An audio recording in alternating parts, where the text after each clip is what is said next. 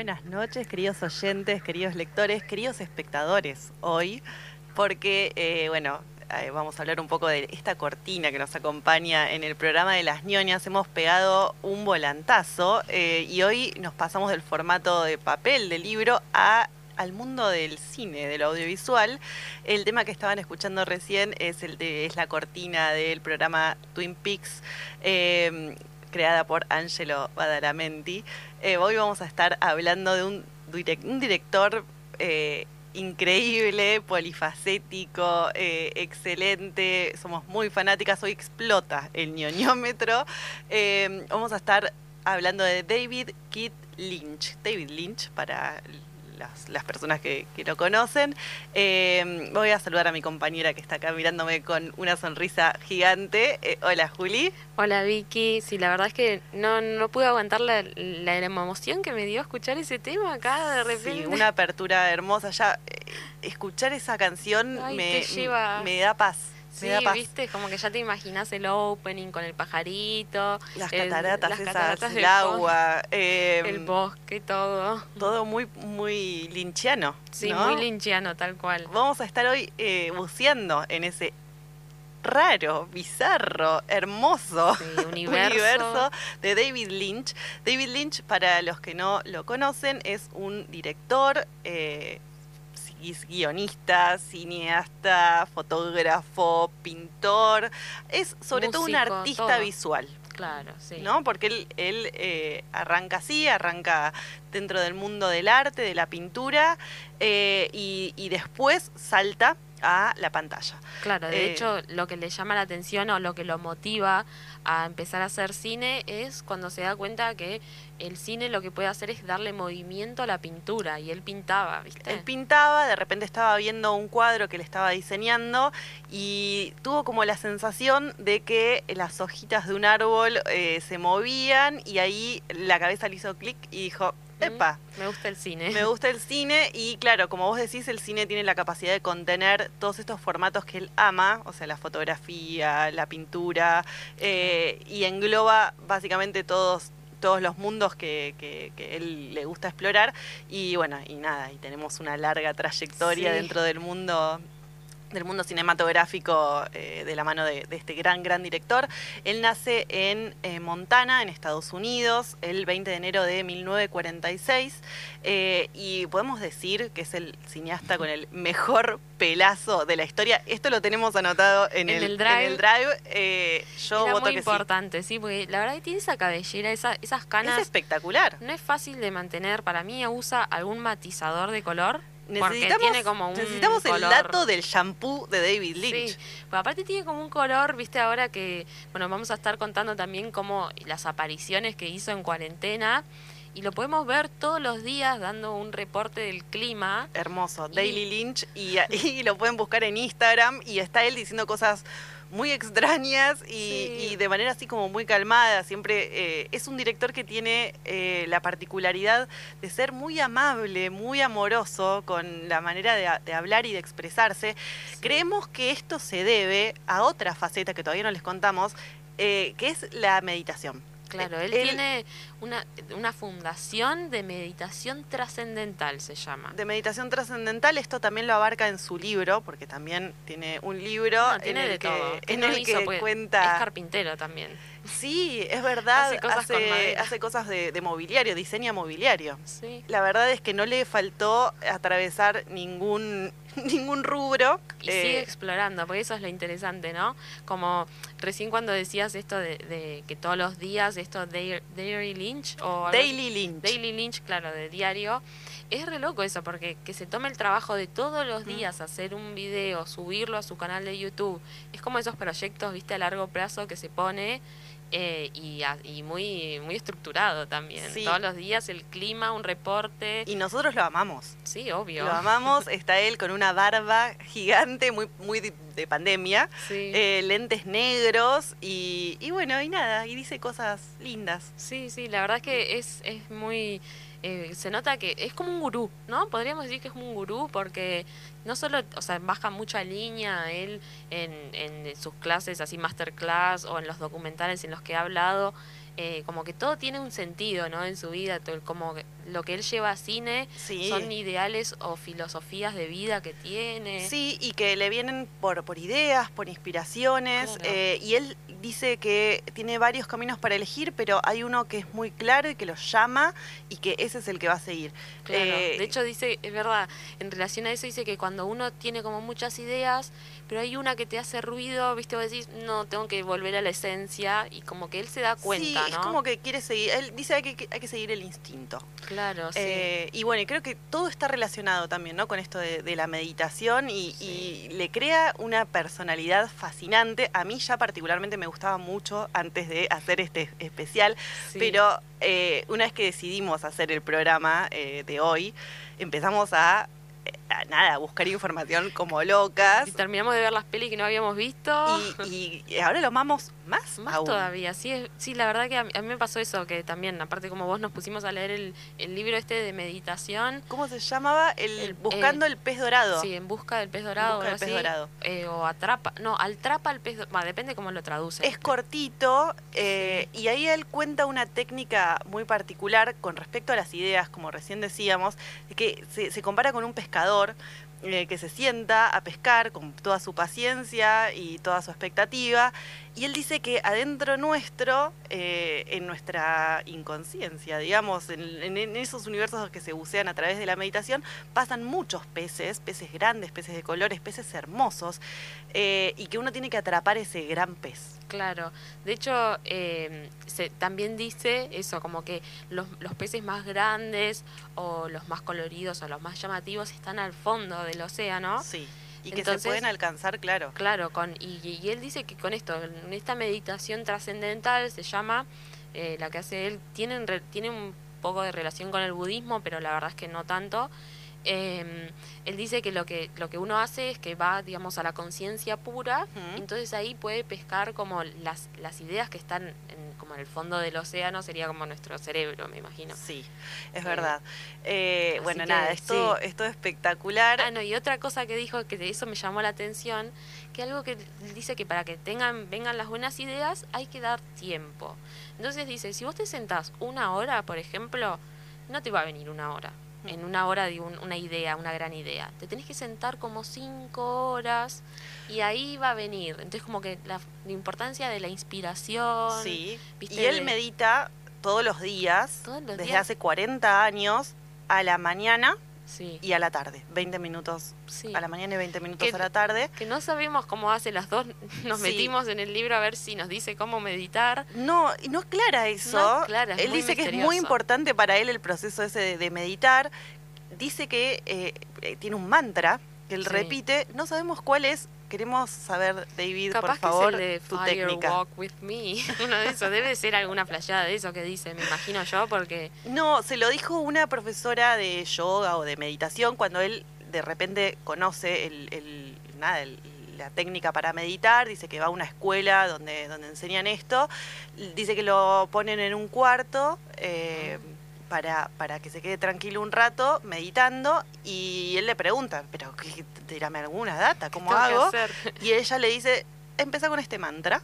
Y bueno, y ahí él dice que sale feliz de, de ese cuartito, que le cambia la vida, que es un punto de inflexión en su recorrido, en su historia. Y bueno, y a partir de eso nunca le suelta la mano Claro. a la meditación y él se lo aconseja a absolutamente todos los seres humanos en cualquier parte del mundo y dice que el mundo sería muchísimo, muchísimo mejor si todos practicáramos este hermoso ejercicio. Claro, de hecho su, su fundación, que a ver, si- no me acuerdo si lo había anotado o algo así, no creo que no lo anoté, pero su fundación lo que hace es que la gente, digamos, paga, se llama así Fundación de, de Meditación Trascendental, y la gente paga, pero no para meditar uno, sino Mm. para que su fundación pueda ir a escuelas primarias y entonces generar que un montón de niños ya digamos como que comiencen su vida in- integrando la meditación a sus vidas. Entonces, es- o sea, es me encanta eso también, cómo su vida eh, o su proyecto de vida, su fundación, se conecta también con, con los niños, con la niñez, con la creatividad. eh, como que hasta en eso me parece que es un artista. Viste que los artistas son como niños eternos. Sí. eh, y que, que, que hasta eso, como que tenga la intención de no lucrar con su fundación, sino llevársela a niños. Me parece hermoso. Realmente Sí, Eh, la verdad que es, es, es todo hermoso de él. Eh, perdonen nuestra... Hoy vamos a estar todas exageradas con, con este director porque eh, nos gusta mucho. Pero no nos pueden decir nada porque a diferencia de otras veces que hablamos de cosas re deprimentes, ahora les estamos hablando de meditación, de búsqueda de la- meditación y es una de las facetas, como le decíamos, él es un montón de cosas. Eh, su, yo creo que igual él se identifica sobre todo con su, con su faceta de pintor, Sí, eh, pintor medio surrealista, medio abstracto. Ojo que se puede comprar un cuadro de David Lynch y no son caros, o Sí, sea, no son, son- caros. Salen entre mil y dos mil dólares, que para Ah. los precios del arte, digamos que no, no tampoco súper No. inaccesible. Eh, hay una página de, de internet, si lo googlean lo encuentran fácil, eh, así que si quieren tener un cuadrito de David en su casa, ojo al piojo, les pasamos acá la me info. gusta eso. Sí, no, no, son caros, están buenos. Aparte tiene como una cosa muy particular, ¿viste? Se nota que son de él. Mm. Hay como una cosa medio de garabato, como niños. Sí, igual, digamos que no fue en, en el aspecto en el que él fue más exitoso, No. eh, en el tema, o sea, ha expuesto en galerías grandes y demás, pero no es con lo que él más destacó. Con lo que él más destaca es con su rol de eh, cineasta. Eh, y bueno, y sobre todo, las- creo que la mayoría de la gente lo conoce por la serie Twin Peaks. Claro, sí. Twin Peaks, que ahora, yo le- justo le preguntaba a Juli, eh, ¿hay alguna temporada de Netflix? Sí, está la tercera temporada, que de hecho es muy gracioso porque, eh, bueno, contamos para los oyentes, Twin Peaks es una serie que la primera temporada salió en 1990, Hmm. de hecho el 8 de abril, día de mi cumpleaños, dos años antes de que yo nazca. Eh, para mí fue como mi primer regalo que me hizo Lynch o algo así, yo lo pienso de esa forma. Al año siguiente salió la segunda temporada y esto es hermoso. Cuando está terminando la segunda temporada, un personaje le dice a otro, en 25 años nos vamos a volver a ver. Y 25 años después, que fue ahora hace poco, en Sí. 2017, sale la tercera temporada. Yo no lo puedo creer. No, y aparte es muy loco porque los, los, Los actores, actores. están todos ya muy grandes y, y es, eh, nada, es Sí. espectacular verlo. De hecho, hay, un perso- hay varios personajes que no llegaron a la serie, porque eh, hay una en particular que es la señora del leño, falleció durante el rodaje. Vamos a decir acá que Juli tiene un tatuaje de la señora del leño La señora del leño que que, es dice... espectacular. Sí, el tatuaje dice, em, em, un día la tristeza va a desaparecer. Es verdad. Porque es un mensaje hermoso que, que da él. Bueno, así que la señora del leño finalmente no sobrevive a la tercera No, temporada, vamos a Pero spoilear. aparece, pero claro, cuando ya sale la pel, cuando ya sale la tercera temporada al aire que la vemos, ella ya había fallecido, entonces yo creo que para los espectadores fue como muy movilizador eso, porque Mm. ella encima está en las últimas, falleció por un cáncer, entonces está con respirador en la serie, pero pero nadie le dijo que no, viste, que, que no quería aparecer. Yo creo que algo que lo que genera él eh, que ahora en un rato, bueno, vamos a comentar las personas que van a estar eh, siendo entrevistadas. Hoy tenemos dos entrevistas. Dos, es increíble, ¿no? toda gente muy fanática porque el universo Lynch atrae ge- gente así. Em, pero esto, algo que pasa es que eh, la gente se, se encariña mucho con, con los proyectos de David Lynch.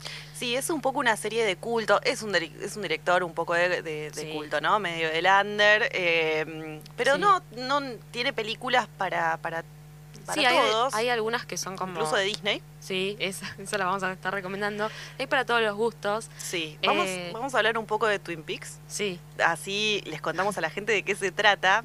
Eh, bueno, pasa en un pueblo pequeño de Estados Unidos, un pueblo muy frondoso, con mucho bosque, sí. eh, con un hotel muy, muy tradicional, digamos. Sí. Eh, y bueno, y ahí ocurre un asesinato, sí. el asesinato de Laura Palmer.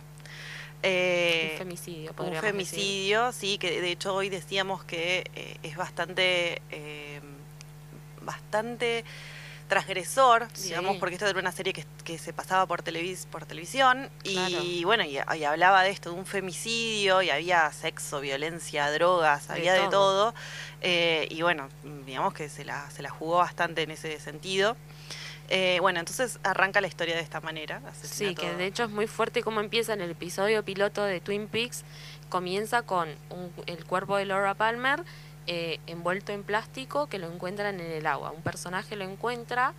O sea que hasta en eso es muy loco porque eso, que, que una serie Hmm. eh, está bien, si es policial, de hecho después el, el personaje principal es un detective, cosas que son las que las que trascendieron, digamos, pero de entrada eso es una es una serie que trata sobre eh, el asesinato de una mujer, Hmm. de una de una adolescente y buscar, digamos, pruebas. Sí, y ahí se vuelve como una especie de policial, pero no es un policial convencional. No, Y ahí nos encontramos con personajes eh, que son protagonistas y que amamos profundamente, como por ejemplo el que el del Agent Cooper, el agente el Cooper, detective eh, Cooper. de Kyle MacLachlan, es Sí. muy complicado el apellido, nunca fácil, y eh, Diane claro. con la- Laura Dern, bueno, una actriz archiconocida, excelente. Que de que- hecho yo tengo la teoría. ah, Sí. Pero capaz que existe. Yo tengo la teoría de que esa parejita viene de Blue Velvet, que es una Mm. de las pelis de él, y que medio que ahí él. Porque para mí todos se relacionan en el universo. Eh, algo ahí debe haber. Pues Sí. esa pareja, no sé. Eh, bueno, y estos autores, actores también son medio fetiche. Él, él tiene como algunos actores que se repiten. eh, por ejemplo, el personaje que encuentra a, a ella. eh, Claro, sí, Peter, también no está. sé qué. Claro, está en su primera peli. están- sí, eh, bueno, la primera peli de él, después ya vamos a estar desembarcando un poco en su filmografía. La primera peli es Eraserhead, Cabeza Borradora, una película rarísima, Muy experimental. muy linchiana. Sí. Y bueno, y ahí ya nos encontramos con actores que lo van a acompañar después en otros proyectos. Sí. Eh, tiene varios, varias figuritas, digamos. Sí, que- repetidas, tal las- cual. Que las Sí. encontramos. Como Angelo, el Angelo Badalamenti, que le hace casi toda la. La música. La música, laburan en conjunto. claro. Sí, pero lo hacen entre los dos, lo piensan, lo cranean entre los dos. Él cuenta de hecho que es como que él se sienta al lado del piano de Angelo y le va diciendo como palabras, ¿no? Sí. No es que le dice la escena o lo no, que va a pasar, le va contando exacto el mood, el, Claro. el ambiente y le dice, no, no, no, no, no, no. Por No, ahí por no, ahí. no, no, no, no. Sí, sí, sí. Y ahí como que le agarra la inspiración y Angelo lo sigue y se Sí, sí. forma como una cosa. Bueno, de hecho, ¿sabes que Ayer que estaba viendo Straight Story, esta la que decías de Disney, eh, que también está dirigida por él, cuando el opening, o Mm. sea, la- el tema inicial, que también es de Angelo, es re parecido al de Twin Peaks, o sea, es como el, eso, el, el ambiente se ve que es el que da él. Sí, pero bueno, él es un fiel reflejo de la idea que tiene David Lynch. O Claro. sea, eh, tienen esa capacidad de potenciarse juntos. Él dice que es una- un músico espectacular, excelente, lo admira muchísimo.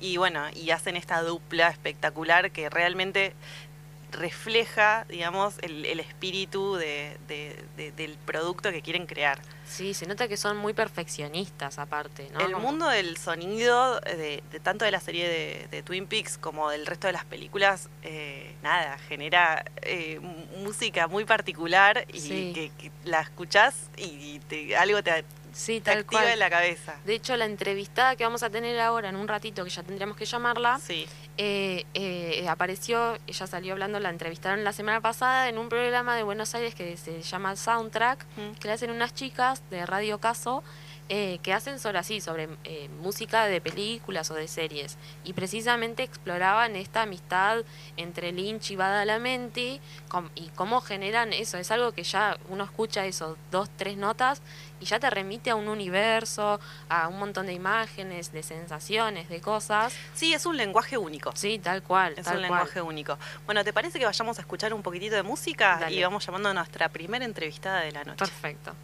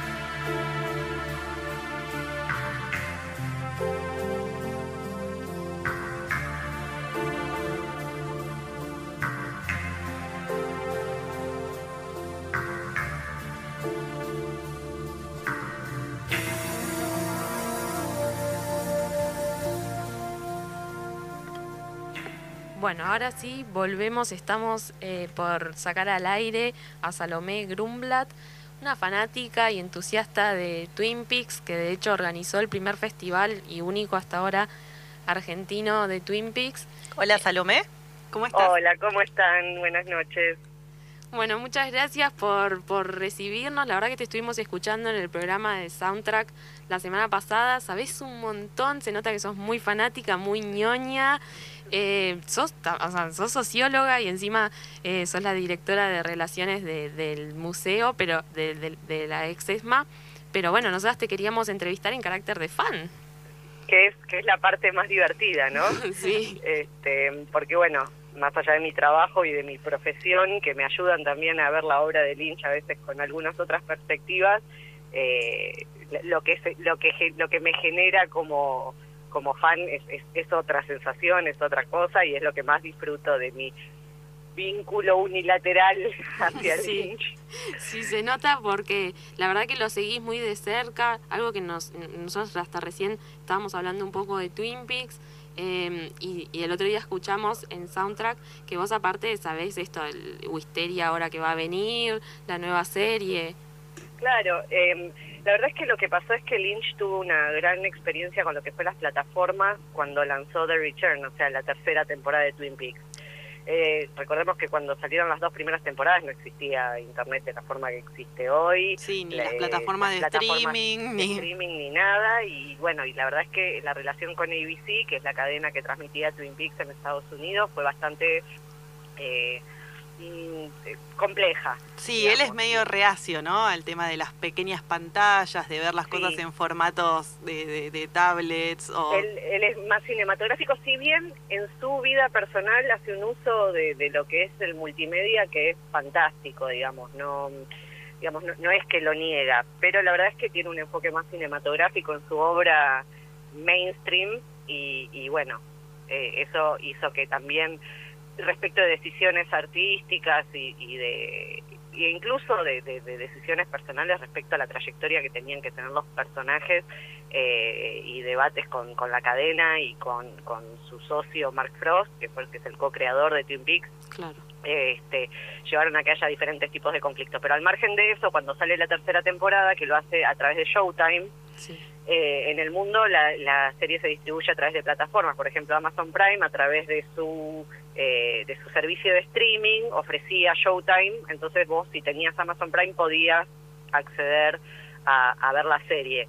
Eh, este, sin tener una suscripción por cable, por ejemplo. Claro. Ese fue como el primer acercamiento, la, la, posibilidad de tener toda la serie junta también le resultó muy atractivo y bueno, y ahora aparece esta posibilidad de una nueva serie serie, corto, eh, película, eh, miniserie, no sabemos, no sabemos todavía, sabemos que está este nombre tentativo de Wisteria, que es lo que se estuvo, eh, digamos, diseminando por las redes y que estuvieron, como comenté, claro, que se fue filtrando y que, y que bueno, que, que tanto Lynch como algunos actores y actrices de, de la serie de, Twin Peaks estuvieron como tirando algunas semillitas, dando a entender que están vinculados de alguna forma. No lo sabemos, la verdad es que no. Son como niños que se tiran entre ellos, ¿no? Sí, nos tiene a todos con, las, con las antenas paradísimas, esperando que, nos, tiren un poco más de información. Yo espero que sea la cuarta temporada o algo así de Twin Peaks. no sé cómo. Sí, quizás explore. Eh,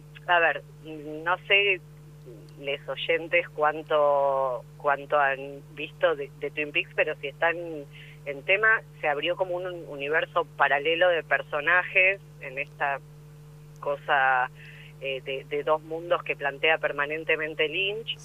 Este, y quizás explore un poco más la vida de, algunos de estos personajes que, que aparecieron en la tercera temporada. No lo sabemos, es posible. Algunas cosas darían a entender que sí, Wisteria, que yo mencionaba en la entrevista la semana pasada que es una flor que, que existe en el estado de Texas, de donde aparece un personaje, donde vive uno de los personajes de la tercera temporada, entonces quizás vaya por por ese camino. Pero bueno, veremos. Lynch no deja nunca de sorprendernos, así que hoy... no sé si en la peli de Firewalk With Me, la de la serie de Twin Peaks, no sé si no aparece una flor azul también. Eh, que es como medio como sí, un es una señal del F, es una señal que utiliza el FBI para identificar es sí bueno también, sí, todo lo que es eh, simbólico en Lynch aparece eh, reiterado, ¿no? Sí. Este, él usa esa herramienta, eh, esa Esos herramienta en el- eh, a lo largo de su obra y siempre aparece un hilo, un guiño. Exacto. Este, digo, yo siempre digo que lo que hoy conocemos como series, eh, las series que vemos hoy en televisión, sobre todo de, de- un género más policial o dramático o de misterio, no existirían como tales si no fuera porque Lynch hizo Twin Peaks. Ay, me Eh, gusta eso. Es que fue la primera. precursor. Sí, fue la primera de, de- de- fue la primera de su género digamos Eso no base existía el y a partir género de ahí, claro, tenés, tenés razón, no lo había pensado nunca de esa es manera. verdad, como Seinfeld fue la de... Ah, ya que la de la comedia Sí, digo, sí, sitcom, eh, sí. pensándolo en esos términos lo, lo inmediato posterior que apareció que también fue muy disruptivo en la televisión fue X Files Que es Claro, verdad, y tiene razón. todo que ver también, o sea, el que es fanático de Twin Peaks también... sabe que Sí, también sí. hubo derivaciones directas Sí. de- del reparto Tal cual. Eh, Claro, que hace de Dennis y Denise. Ay, Denis sí. y Denis David Duchovny claro El- Hermoso personaje. Hermoso. Eh, Sí, y sí, estaba, estaba, para, ¿qué, no, ¿qué estaban diciendo recién? Me perdí. De- también no y, y valga la val- digamos una como agente del FBI digo no es que Claro, sí. digo, Es eh, eh, un hilo conductor directo, pero bueno, perdón, es, Y- es- no, ñoñada, eso- una ñoñada. Me encanta, me encanta, solo para entendidos. No, y estaba pensando que no solo, bueno, que la tercera temporada también fue algo disruptivo, porque para mí no, está bien que ahora las series, viste que con, con estas series de mini, miniseries, capaz que se toman algunas eh, libertades y no respetan el formato de otras series que hemos visto, pero sí, eh, la tercera temporada tenés capítulos, el 8 en particular, que no hablan. El ocho me Entonces, parece que es una obra maestra es y una obra una maestra, de las es como... mejores piezas artísticas de Compartí. la obra de Lynch. Porque aparte de eso, es como. Tiene un nivel de, de- de perfección y de laburo que es claramente una serie cinematográfica en ese sentido. Y además rompe eh, el ritmo de las, de las series comunes. O sea que es como que por todos lados es excepcional.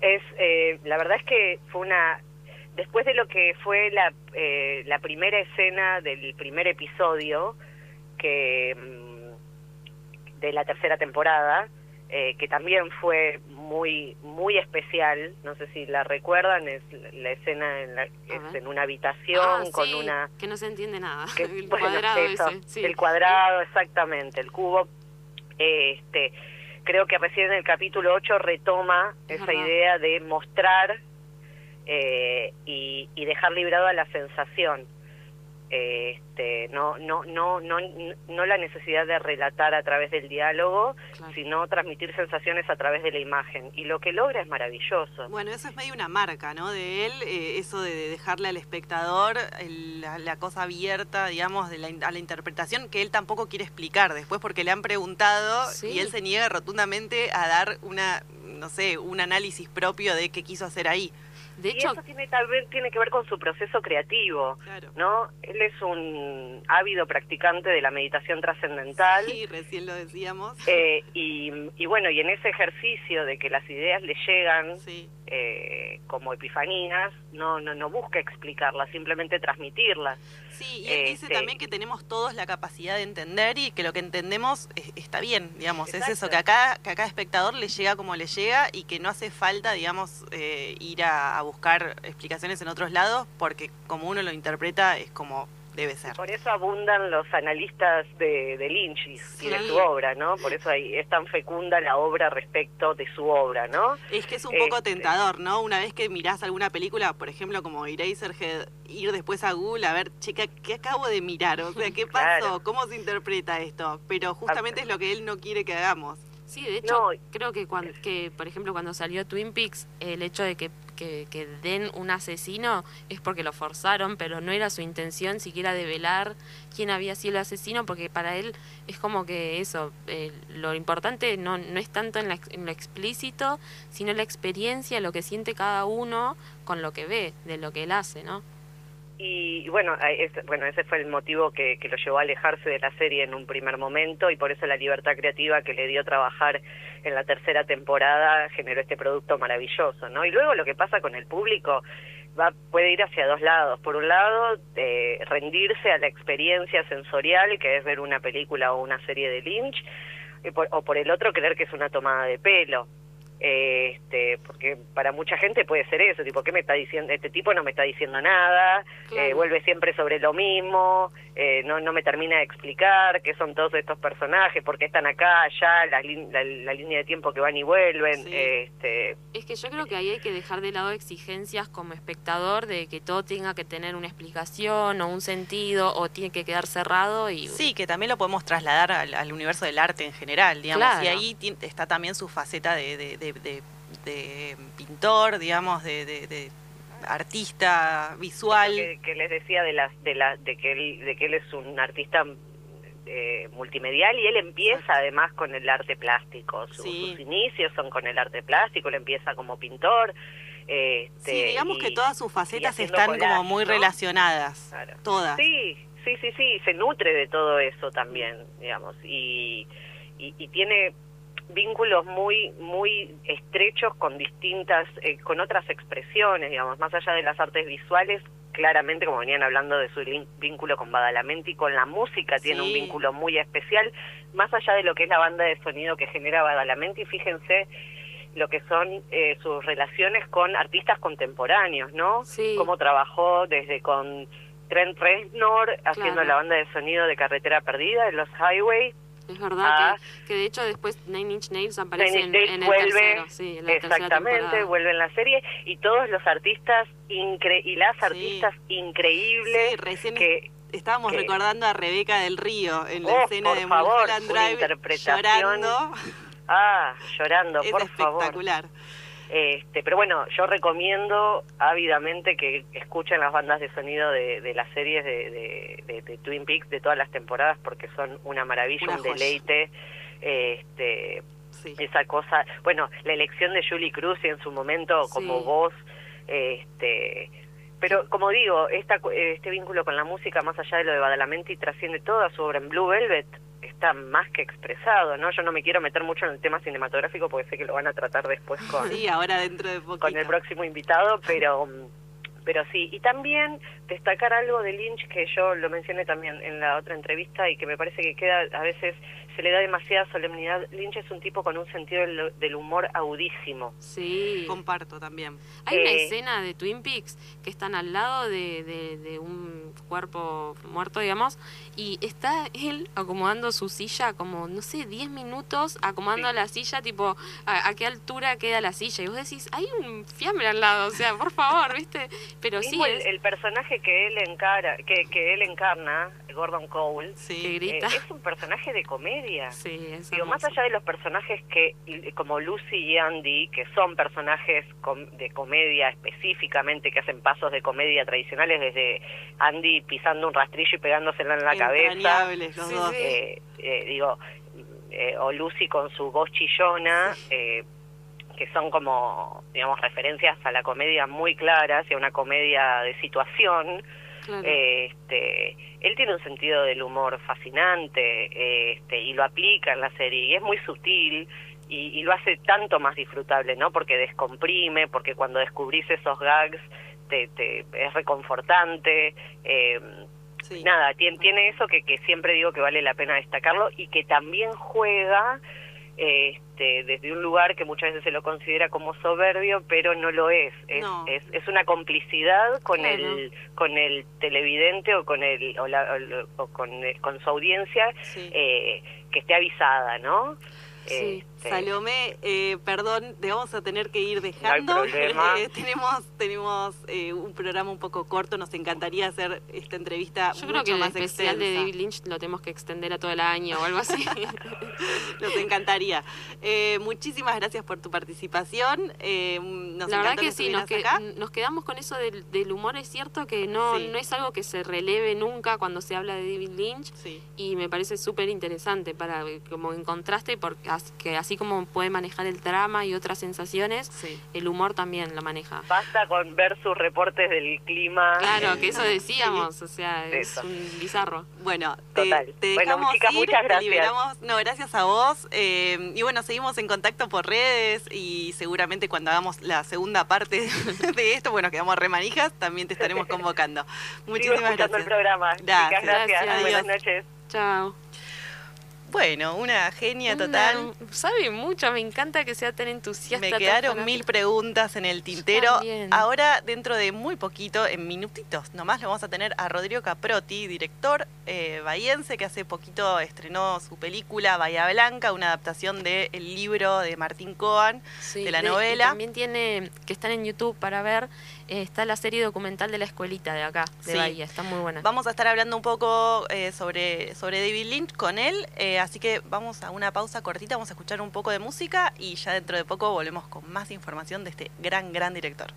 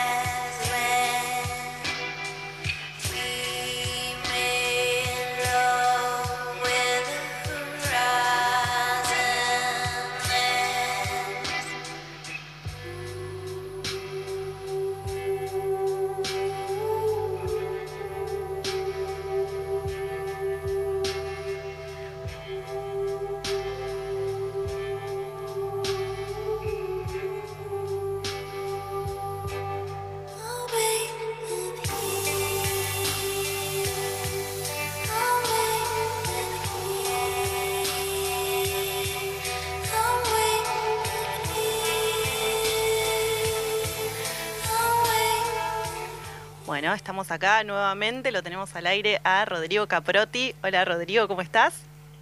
Buenas, ¿cómo están? Qué lindo tema que estaban escuchando. Sí, todos son lindos. La verdad es que no sabíamos cuál elegir. Eh, son la, música de, David Lynch es espectacular, de sus películas, de sus series.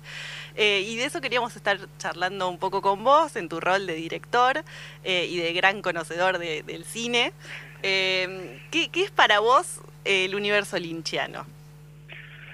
Uy, qué complejo. Eh, te puedo como empezar a contar un poco qué me pasó a mí desde que era chico con él, porque eh, extrañamente eh, me gustó desde muy chico. Eh, es una cosa medio rara, pero Carretera Perdida, por ejemplo, la vi eh, en su estreno cuando ya salió en VHS, ¿viste? O sea, como una, que me acuerdo, mira, como para hacerte una anécdota, la encontré en una colección de revistas caras en una, libre, en una librería, no, en un puesto de revistas en Belgrano y Soler, en el centro. Bueno, ya ahí se notaba la vocación, ¿no? De, del cine. De buscar, ¿viste? De buscar Porque no era sencillo conseguir Carretera Perdida. Eh, que a todo esto yo llegué a Carretera Perdida por haber leído un artículo de una Rolling Stone de las que se editaban en Argentina en ese momento, donde había una nota a David Lynch y a Trent Reznor que hacía la música de la película, de Nine Inch Nails. Claro, justo y a través de Nine Inch Nails yo llego y digo, ¿y este tipo Lynch quién es? Y recordaba que en tele de, casualidad había visto eh, Terciopelo Azul, que le habían pasado en tele una noche medio perdida, no sé si en ISAT en ese momento o dónde, o creo y te sonaba. una cosa.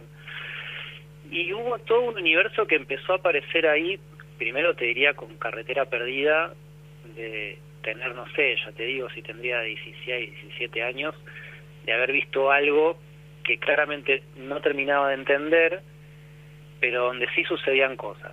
Y para mí eso fue como un descubrimiento, que alguien me haya logrado atrapar en algo que no logro comprender en su totalidad, pero pero no no, no puedo dejar de verlo. Claro. No puedo dejar de apreciarlo. Sí, Quedo tiene ese, ese lenguaje propio que es súper eh, hipnótico, ¿no? Exacto, es eh, ha- hay algo, una vez he tenido, porque yo también después en- en- entré a la facultad de cine y, y era el loco fanático de Lynch. Eh, ya en el Lynch, colegio, claro, como una cosa así, viste, como el seguidor este eh, eh, fanático de ese lugar, creo que es, es con ¿Y qué es lo que más te gusta con- de Lynch? Y de su lo que más me cine. gusta. De- Me parece que hay algo, hay algo de, de, de- de una, el universo de Lynch me parece que es siempre una construcción de dos universos eh, que coexisten, ya sea un universo este, que está a la, a la intemperie, un universo más normal, un universo más cotidiano, tal vez un universo más de una construcción de lo real, y un universo subterráneo, oscuro. eh, la ejemplificación más clara es la oreja de terciopelo azul tirada Sí. llena de hormigas en ese mundo subterráneo de insectos y de tierra y de mugre. Eh, esta posibilidad de que la realidad está construida de esas dos facetas, de lo oscuro y de lo luminoso, o de la realidad y del submundo. Mm, y creo lo que esta idea de que también, haya- ¿no? Es, es, es eso, pero, pero creo que Lynch reformula la idea de lo onírico desde, desde tenerlo arraigado a la realidad. O sea, lo onírico no es un sueño, sino que lo onírico está en, la realidad. Eh, probablemente sea más complejo interpretar la realidad que convivimos, con la que convivimos, que ver que, que interpretar un sueño. Eh, me parece que hay algo de él que él trata como de darle un valor eh, mayor a lo perceptible desde la realidad y no tanto en pensar en un sueño como lo onírico. Lo onírico Claro. es parte de nosotros, es parte de nuestra conciencia, es parte de nuestra búsqueda. Entonces, eso me parece que fue lo que más me atrajo, eh, casi te diría desde un lugar mágico. Eh, ya pasados unos años más, yo ya en Buenos Aires fui a ver Mulholland Drive al cine cuando se estrenó, la fui a ver dos semanas seguidas porque no podía creer lo que había visto. Eh, yo ya estaba fanatizado, yo ya había empezado a estudiar cine, entonces empecé a comprender un poco más Mm. eh, ciertas lógicas y ciertas estructuras de por qué las cosas funcionaban como funcionaban en su, en su universo.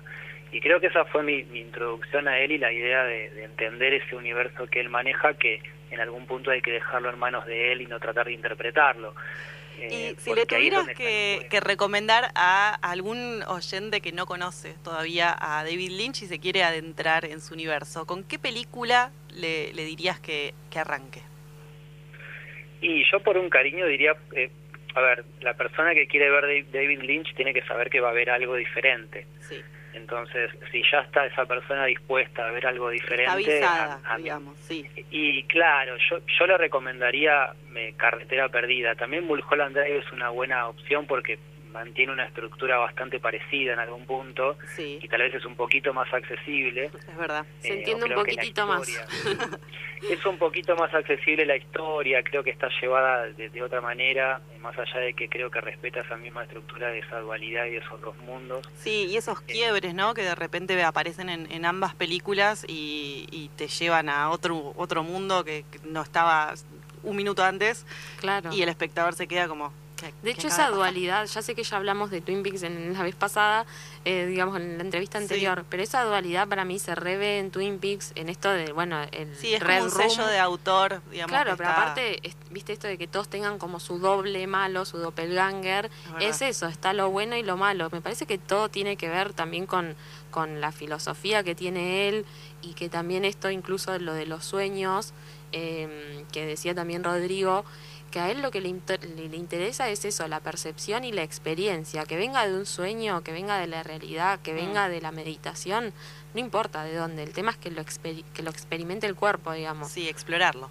Sí, eh, y en eso es súper perceptivo el chabón. Bueno, así que que arranque. Entonces, eh, no, con, con Mulholland Drive o con eh, los con Para mí Carretera Perdida. Carretera Perdida, o sea, para mí es, eh, eh, no sé, en mi caso particular, eh, Sí. tiene, tiene mucho, muchas cosas. Porque también lo que sucede, al que le gusta por ahí el género más bien de terror, por decirle de alguna manera, o de horror, eh, Carretera Perdida tiene un poco ese género en, en, en la superficie, que eso me parece que es otro de los aspectos interesantes de Lynch, y ya que justamente ha- habla, eh, mencionabas a, a Twin Peaks, eh, es que él siempre se ancla en los géneros. Si vos ves Carretera Perdida, hay una cosa de policial negro y de horror. Si vos ves eh, Terciopelo Azul, hay una cosa de melodrama y de oscuridad también de policial negro. A él le gustan los géneros, él parte de las estructuras de género y creo que eso es lo más interesante, porque él respeta los géneros. Claro. Más allá de que después de, su, desestructura o, o, o juega en estos planos de irrealidad o de otras realidades paralelas, él respeta los géneros. Y eso me parece que es re interesante y creo que en Twin Peaks se da, porque si vos ves Twin Peaks, Peaks es una novela.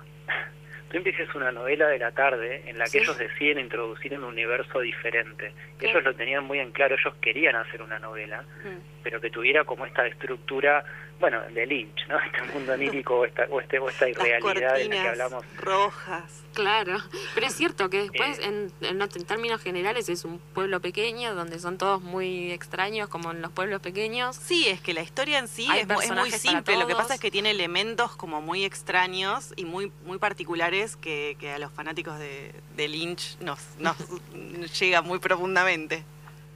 Ni hablar, pero me parece que es increíble esta estructura melodramática extrema. Bueno, él también labura mucho el melodrama en sus películas, o sea, lo, lo que le sucede a los personajes siempre es muy drástico Sí, y siempre es vivido desde una catarsis extrema. Sí. como Recién que- estábamos recordando la escena de, de cuando canta Rebeca del Río llorando eh, Sí, sí, y Na- Naomi Watts y la, la otra actriz que no me sale el nombre, las dos mirando, es son, son hermosas. Bueno, ahí hay un punto extremo de melodrama que ellos lloran, ¿viste? O sea, Claro. es, es- es porque es lo kitsch también a un extremo tan grande. Bueno, esa escena igual, ¿viste? No voy a decir nada nuevo, ha sido analizado hasta semióticamente casi porque es, es, el, es el mismo realizador diciendo yo estoy acá, esto es una fantasía, esto es una construcción. Romper la cuarta pared, película". claro. Totalmente, y yo con ustedes estoy haciendo esto. Sí. Y ella llorando, desaforada, eh, con la canción que está diciendo llorando, es como llegar a un punto, de, es Es un montón. llegar al punto del límite. Es como decir, si voy un poquito más allá, ya me caigo en Claro. algo Pero totalmente. lo logra, eso es lo, lo genial, Claro, que lo bueno. logra. Eh, es su magia y es donde hay que dejarse también llevar. Y si la escena de la cantante cantando un tema que se llama Llorando y la actriz está llorando y a vos te hace llorar, porque lo más loco es que genera una emoción. es que es muy profundo el, el cómo lo canta, sí. Exacto, y te hace llorar y te hace emocionarte. Entonces es increíble lo que él logra. Creo que es una experiencia muy completa que, que no suele pasar con muchos realizadores. Es verdad. Eh, Sí, es, es creo que eso es talentosísimo. lo más interesante. Sí, aparte de eso, eh, tiene que ver para mí con esto que veníamos hablando, de que él es multifacético, entonces le presta importancia, o sea, le da la importancia por igual a la fotografía, a la Y música. tiene, claro, esa, esa ca- cantidad de, de capas que todas están en- entremezcladas de manera muy genial eh, y que lo hace tan rico, ¿no? A un, un pro- un producto final Sí. Increíble. Y que aparte él se mete mucho, porque está en todo, no es que Está no en es como es- todo, está en no todo, es no deja nada suelto. nada más no, no, no, en la música se mete, se mete en absolutamente todos los detalles y, y eso se, se siente como espectador. Eh, bueno, Rodrigo, se nos va el programa, nos hubiera encantado también hablar muchísimo más, largo y De hecho, tendido sí, con vos. nosotras casi que ni hablamos, No. me encantó, lo hicieron ellos al programa. Pero va, va a venir segunda parte de, de este especial de David Lynch porque ya tenemos mucha tela para cortar. Eh, bueno, no, nos faltó preguntarte cómo te está yendo con tu película, con Bahía Blanca. Bien, bien, estamos en realidad ahora en momento de esperar a qué pasa con algunos festivales en el exterior que hemos Mm. mandado para ver si seleccionan la peli, estamos medio a la espera de eso y ver si hacemos un estreno, creemos que en octubre, Bien, La vamos idea a estar es, ahí este, atentos. Estrenar en octubre. Avisanos y, y, mandamos la, la info también por redes y demás. Obvio. Claro, porque ya que estamos Obvio. le decimos a nuestros oyentes que encima eh, la peli que dirigió Rodrigo Caprotti tiene la particularidad de ser la adaptación fílmica de Bahía Blanca, Claro, la está de- filmada acá, eh, y está es muy de- buena. y es de una novela de Coan, entonces se relaciona todo con el programa, libros y cine. Bueno, Rodrigo, nos encantó tenerte. eh, muchas gracias por tu participación. Nos despedimos y seguramente te volvamos a convocar para, para un segundo episodio. Cuando quieran, cuando quieran. Bueno, Muchas gracias. Chao, Un Rodrigo. beso grande a las dos. Gracias. Chao. Chau. Bueno, hablábamos recién con el director de, de cine, Rodrigo Caprotti, eh, que nos estuvo también recono- reconocido fanático, Sí. gran fanático de David Lynch. Es Eh, loco Lynch.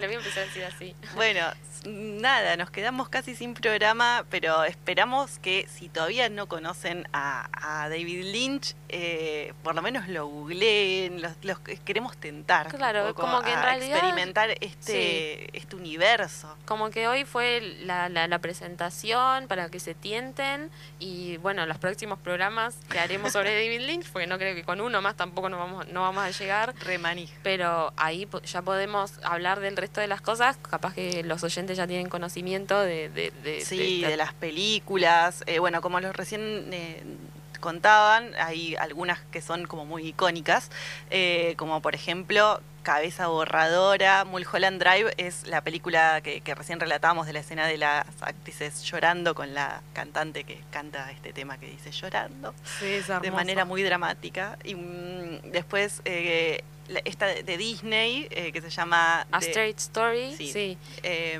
Esa sí, esa, a ver, para estoy fijándome dónde está, el... el ay, Bueno, Twin abajo. Peaks, si quieren ver una serie, está buenísima, buenísima. Eso, lo que sí mucha gente se enganchó con Twin Peaks y la empezaron a ver en Netflix, de hecho eh, a gente que conozco le pasó Sí. y era como no entiendo nada. No, porque empezaste por la tercera Claro. y hay dos más. Igual, Está la Ah, por- película también, Fire Sí. Walk With Me.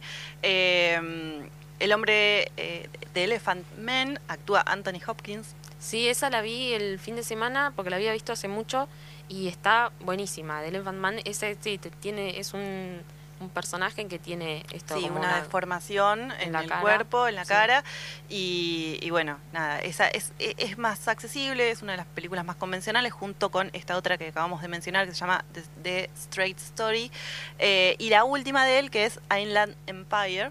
Sí, esa es la, esa, la menos en- recomendada. En para mí. 2006. Sí, esa y Dune, esa tampoco se las recomendamos. Fue A eh, mí, un poco controversial, Sí. fue muy, muy eh, bardeada por la crítica. Sí, Él la reconoce como una de sus peores obras. eh, Pasa que es raro porque es como una, primero de, de- de- en- es, es cierto como decía Rodrigo que él se ajusta muy bien al género, es como un Star Wars mm. pero rara. Sí, y él ahí no participa también en la parte de, Del montaje. Del montaje y bueno, y dice que fue un gran, gran error, que ahí lo ayudó mucho también la meditación a superar ese fracaso, porque dice que si hubiera sido otra persona quizás ese golpe tan duro para un director de, que la película sea un fiasco, digamos, Claro. eh, es muy difícil de superar y que él logró atravesarlo de manera entera, digamos, eh, gracias a estas técnicas de meditación, así que sí.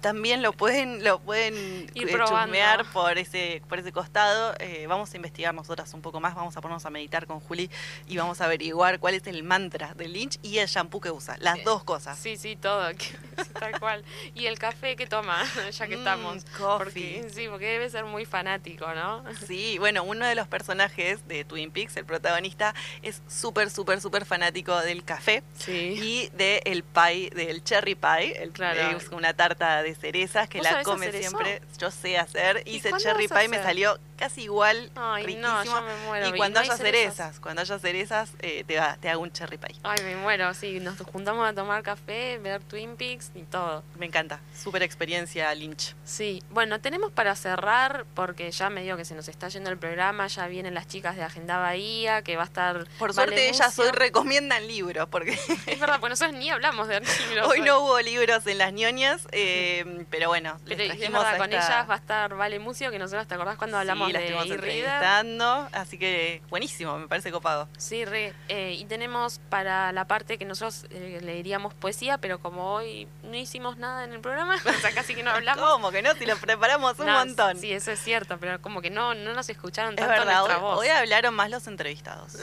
Y bueno, y el final también, porque ahora en el final vamos a pasar un audio de un poema Sí. de Lynch, Sí. leído por Lynch en Sí, inglés. nos parecía, ya que está leído por él, no- nos parecía como mm, que, siempre es mejor escucharlo del propio autor, ya que no nos pudo mandar un saludo porque... Sí, yo le pedía a Kyle, Kyle no, me no, contestó. estaban muy No ocupados, me suerte. parece. eh, Los queremos igual. Sí, pero bueno, ya que no nos pudieron mandar un saludo, por lo menos pasar su voz eh, para, para que lo puedan escuchar, es ¿no? verdad.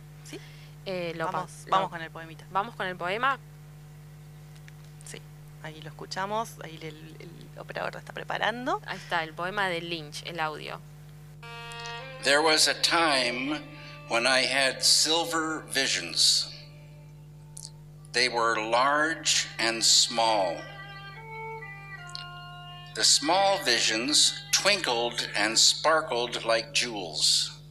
I wanted to epoxy them to my nose so I could see them 60 times a minute.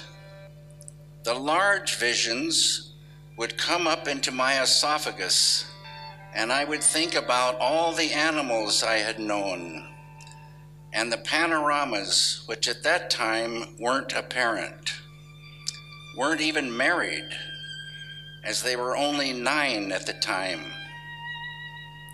It was sweet the way they crawled on the wall. I never put it together until later that this was on a Friday, like today.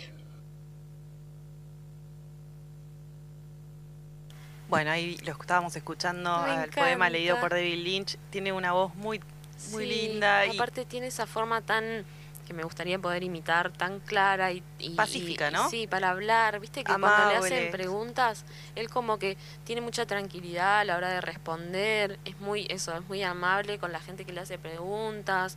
eh, eh, eh, me quedé, ¿sabes qué? Ahora que, me- que nos dijo Salomé esto del humor, sí, claro, ahora que, que me acuerdo en el master, las masterclass y eso, él siempre responde medio con humor. sí. De hecho, cuando le hacen estas preguntas, ponele como medio inquisidoras para ver qué quiso decir con algo, eh, es como que él responde así como con monosílabos, como diciendo no voy a decir No, más. no, de hecho hoy puse una en nuestro Instagram que por las dudas se los repetimos, es arroba las.nionias con N sin ñ porque no hay ñ en Instagram. Nos vamos a Eh, tener que hacer una remera que diga no hay no hay en Instagram. Sí, eh, ahí si quieren nos pueden seguir. eh, y pusimos ese, ese reel que él lo están entrevistando y dice, bueno, ¿puedes expla- explicar un poco más sobre esta película? Creo que era de Elephant. eh, Claro, sí. No sé si era esa o Eraserhead. Y él dice, no, No, y responde así y me No. encanta. sí, con esa carita como no, no lo voy a hacer, va en contra de mis principios. Bueno, vamos eh, a irnos porque nos quedamos sin tiempo. Vayan corriendo, por favor, a ver la hermosísima y gran obra de director, del director David Lynch. Eh, hasta la semana que viene, va- no, la, la seguimos por redes. Espero que nos cuenten a ver qué les pareció este programa, que les, si les gusta o no, que hablemos un poco de cine y de otras, de otras artes. Eh, bueno, nos despedimos hasta el jueves que viene.